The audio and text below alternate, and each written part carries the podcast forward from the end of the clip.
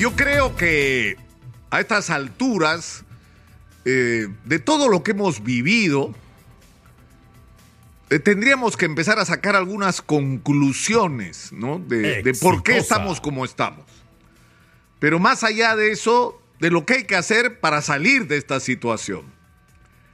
Entonces yo quiero el día de hoy eh, tratar de salirme un poco de la, de la agenda pesimista que lamentablemente, más que la agenda, del espíritu eh, de pesimismo, de pérdida de esperanza que se, que se expresa en resultados de- de encuestas donde le preguntan a la gente joven, que es la que debería mirar con, con más ilusión el futuro, y seis de cada diez se irían del Perú si pudieran. Entonces yo creo que por eso es muy importante salirnos de este estado de ánimo, de desesperanza, y tratar de pensar qué es lo que tenemos que hacer para que las cosas sean diferentes. Y eso supone dejar de lado las pasiones, los odios, las ideologías malentendidas, la confrontación ciega eh, y, y- tratar de mirar la realidad con un poco de objetividad y de tratar de encontrar lo que puede ser una agenda común. ¿Qué es la agenda del Perú? Entonces, ¿qué es lo que nos ha pasado todos estos años? El Perú ha crecido de una manera extraordinaria y ha dado números. Casi siete veces ha crecido el presupuesto de la República. Siete veces. ¿En qué país del mundo pasa eso? En unos pocos años. El problema es que ese crecimiento, una vez más, de la economía y el, milagro peruano, el crecimiento macroeconómico, ha tenido como resultado eh, que alguna gente se ha favorecido ese crecimiento, es cierto, pero que tenemos unos índices pues de desnutrición, de anemia, de, de carencia de acceso a servicios básicos, 10% de la población sin acceso adecuado al agua potable, o sea, 23% de la población sin servicios sanitarios básicos, eh, un déficit de vivienda de 1.800.000 viviendas que deberíamos tener y no tenemos. Y, podría seguir dando números, los déficits en salud pública, en, en educación. O sea, eso ya lo sabemos, de eso hablamos todos los días, ya nos agobiamos con esto, ¿no?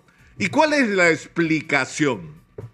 La explicación de que estamos como estamos es que quienes han tenido en sus manos la conducción del país han tenido dos características, la ineficiencia y la corrupción, por la manera como se ha concebido la acción política. Es decir, se ha construido la política en los últimos años alrededor de a ver quién va a ser el candidato, entonces construyes un partido o pones un partido al servicio de los intereses de una persona para que esa persona y su entorno llegue al gobierno y se forren mientras estén en el gobierno.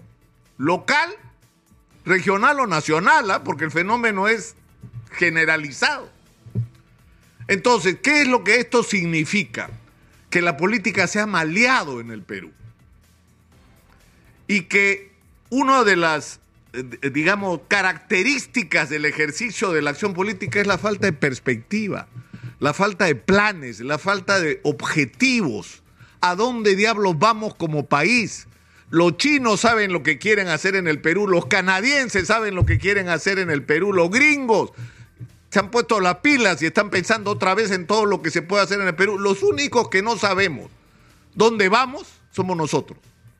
Porque no tenemos planes, porque no tenemos horizonte, porque no tenemos objetivos comunes, porque no estamos pensando en el futuro que queremos construir y cómo vamos a aprovechar todo lo que tenemos para construir ese futuro.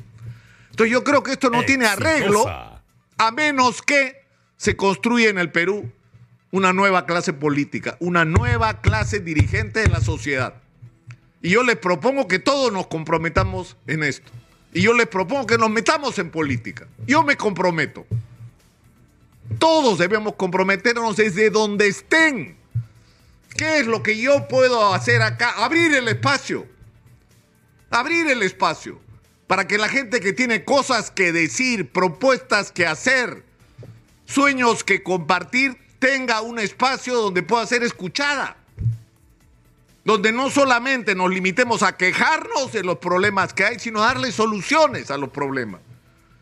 y a proponer esas soluciones, esas alternativas que además tienen que ser de largo plazo, donde no importe quién esté circunstancialmente en el gobierno, esas políticas de largo plazo, las políticas de Estado no se abandonen, sino que la eficiencia o no de cada gobierno se mida por la capacidad que tiene de avanzar en la realización de esos grandes objetivos nacionales, que además no son complicados que todo el mundo en el Perú tenga agua potable, por Dios. ¿Qué ideología tiene? Que todos tengan acceso a servicios básicos, a educación de calidad, a salud de calidad, a realizar sus emprendimientos, a recibir apoyo cuando quieren realizar emprendimientos, a tener oportunidades.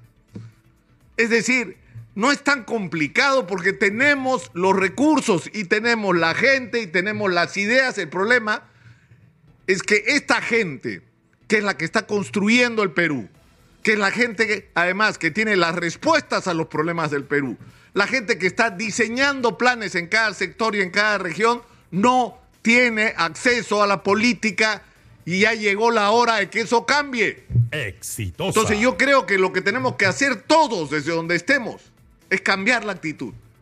Completamente. Vamos a comprarnos el pleito de construir una nueva clase dirigente en el Perú. Y cada uno de nosotros tiene que pensar en lo que puede hacer. Y hay que desterrar esa enfermedad que nos ha afectado. Todos quieren ser ley, todos quieren ser Bukele y, y el que se ponga de moda. ¿Y ustedes creen que eso resuelve algo? O sea, el tener un Mesías Salvador, ya tuvimos demasiados Mesías Salvadores en el Perú y miren a dónde nos llevaron.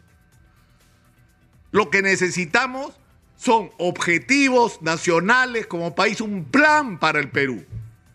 Y unirnos alrededor de ese plan y cada uno cumplirá su función. Yo como periodista desde acá, insisto, abriendo el espacio, cambiando la agenda, saliendo del lodo en el que a algunos les encanta vivir.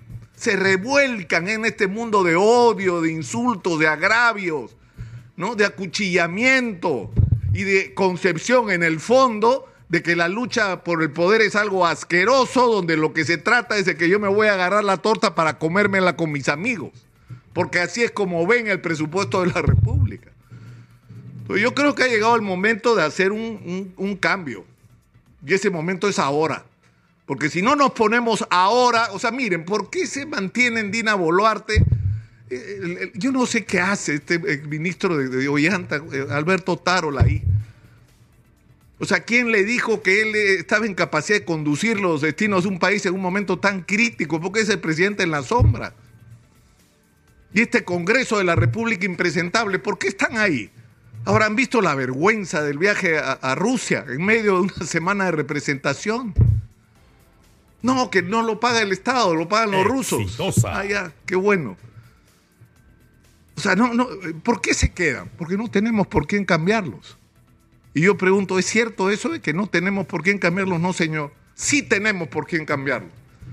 El problema es que llegó la hora, como yo he dicho hace semanas, de que nos desahuevemos, de que nos compremos el pleito de construir en este país una nueva clase dirigente, que yo les aseguro no va a ser de izquierda, no va a ser de derecha, no va a ser ideologizada. Hay que desideologizar la discusión sobre lo que hay que hacer en el Perú y discutir sobre los temas reales, los problemas reales y las soluciones reales al país. Y no importa de dónde vengas, lo que importa es que tienes alguna capacidad que sumar para construir esto que necesita el Perú con urgencia.